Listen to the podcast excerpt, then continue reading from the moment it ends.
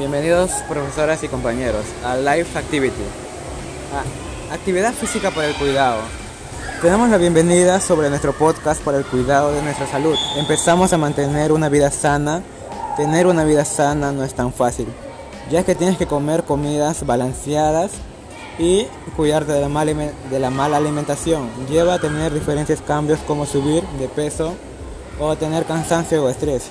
¿Qué actividad física podemos realizar para el cuidado de la salud? Incorporar en nuestras vidas cotidianas algunas actividades sencillas como caminar, subir escaleras, correr, jugar, bailar o manejar bicicleta. Nos ayuda a sentirnos bien y mejorar nuestra salud. ¿Cuál es la importancia de la actividad física? La actividad física reduce el riesgo de padecer enfermedades cardiovasculares, hipertensión y presión arterial, o cáncer al colon y diabetes.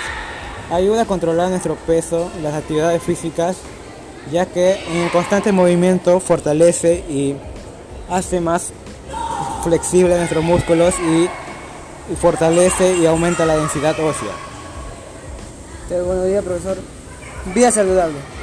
Los buenos hábitos de la salud pueden permitir evitar una enfermedad y mejorar su calidad de vida. Las siguientes medidas le ayudarán a sentirse y vivir mejor. ¿Cómo qué podríamos hacer para poder tener pues, una, una vida saludable? Hacer ejercicios en forma regular y controlar el peso. No fumar, no tomar mucho alcohol y evitarlo por completo en caso de tener antecedentes de alcoholismo utilizar los medicamentos recetados por su proveedor de atención médica según las instrucciones, consumir una dieta saludable y equilibrada, cuidar los dientes, controlar la hipertensión arterial, seguir buenas prácticas de seguridad. Ejercicio. El ejercicio es un factor clave para mantenerse saludable. El ejercicio fortalece los huesos, el corazón y los pulmones. Tonifica los músculos, mejora la vitalidad, alivia la depresión y ayuda a conciliar el mejor el sueño. Hable con su proveedor antes de comenzar un programa de ejercicio. Si tiene problemas de salud de, obesidad, puede ir a hacer este, con un entrenador o un especialista para que le pueda ayudar a usted realmente. En esta ayuda a garantizar que el ejercicio sea seguro y que usted le saque el mejor provecho. El consumo del cigarro es la principal causa evitable de muerte en Estados Unidos.